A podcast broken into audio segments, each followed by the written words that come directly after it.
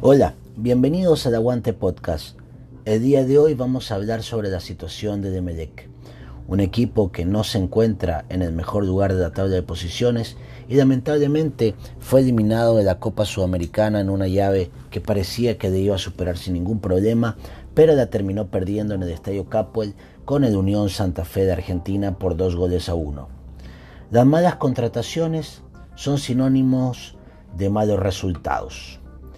Y si a esto se suma un director técnico con poca experiencia en dirigir equipos grandes y un presidente inalterable y fiel a sus ideas, es sinónimo de crisis deportiva. La eliminación de la Copa Sudamericana por un liviano Unión Santa Fe ha sido la gota que rebasó el vaso en un club acostumbrado la última década a pelear y estar en los primeros lugares. Sus jugadores no han podido dar la talla pese a que su mayoría vienen de carreras exitosas en otros clubes, incluso algunos con paso en el viejo continente. Pero ¿qué pasa en Emelec? En los últimos eh, años, la inestabilidad de los técnicos ha sido una tendencia.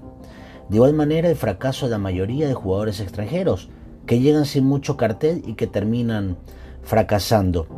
Muchos hablan de un camerino complicado, en donde no existen referentes o líderes cuya mayoría han sido separados.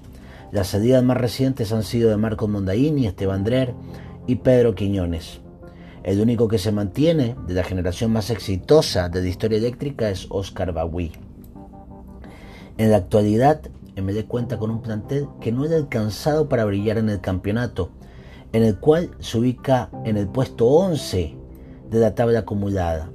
19 partidos jugados, 5 ganados, 6 empatados y 8 perdidos, 22 goles a favor y 24 goles en contra. Está a 6 puntos de los últimos puestos donde están Deportivo Cuenca y Orense en la acumulada. Y para pelear en los primeros lugares se encuentra a 5 puntos de los líderes en la segunda etapa a falta de 10 partidos. Una situación que complica, una situación difícil y que definitivamente hace tambalear al director técnico Ismael Rescalvo, quien el día, el día jueves fue consultado por, por un periodista de, Radio Caravana y de, señaló que, que iba a continuar trabajando. En ningún momento mencionó la posibilidad de, renunciar. Eh, me parece que Lamentablemente, fecha tras fecha, eh, viene teniendo problemas. El día jueves terminó jugando el pelotazo. En todo el partido no generó ninguna jugada clara. Errores y desconcentraciones defensivas graves, cambios inentendibles, jugadores caminando a la mitad del partido. Fecha tras fecha un once distinto. Se refuerza con un jugador que no lo conoce nadie. Ojalá responda eh, este jugador Das que viene de Rayo Vallecano, mientras que otros equipos arriesgan más y las posiciones, la tabla de posiciones eh, lo ratifican. Fernando Gaibor y Gabriel Cortés son los nuevos refuerzos del Guayaquil City. Creo que con las gradas vacías eh, Ismael Rescalvo ha salvado su pellejo, porque estoy seguro que el monstruo del capo no le hubiera dejado dormir y yo hubiese renunciado. El único que ha sido libre en esta pandemia definitivamente ha sido el Rescalvo. Me parece que está dirigiendo de Yapa. Y los jugadores es fundamental la parte psicológica. Eh, no están acostumbrados a la crítica y a la poca autocrítica. Además, la gente que los rodea, al parecer los hacen creer divos y le están haciendo mucho daño la presencia de hinchada y, de repente ese grito, ese insulto eh, para que levanten, me parece que no les vendría para nada mal. Me parece que esa es la situación de Demelec, que hasta el día de hoy no ha podido encontrar un once abridor, al menos en los 19 partidos disputados.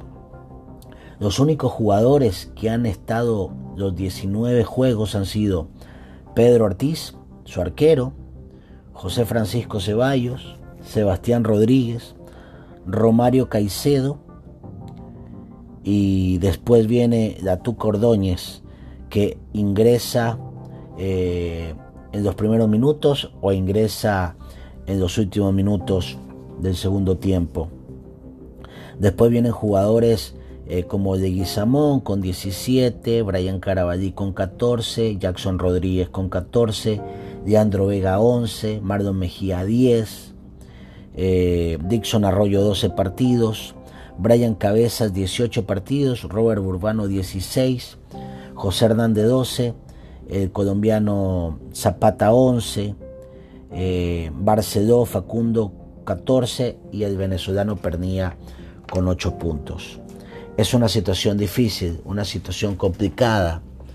No sabemos cuál va a ser el camino que va a tomar la dirigencia eléctrica, pero Emelec está arriesgando nuevamente la posibilidad de no acceder a ningún torneo internacional, lo que en la parte económica seguramente sería un fracaso para, para el club.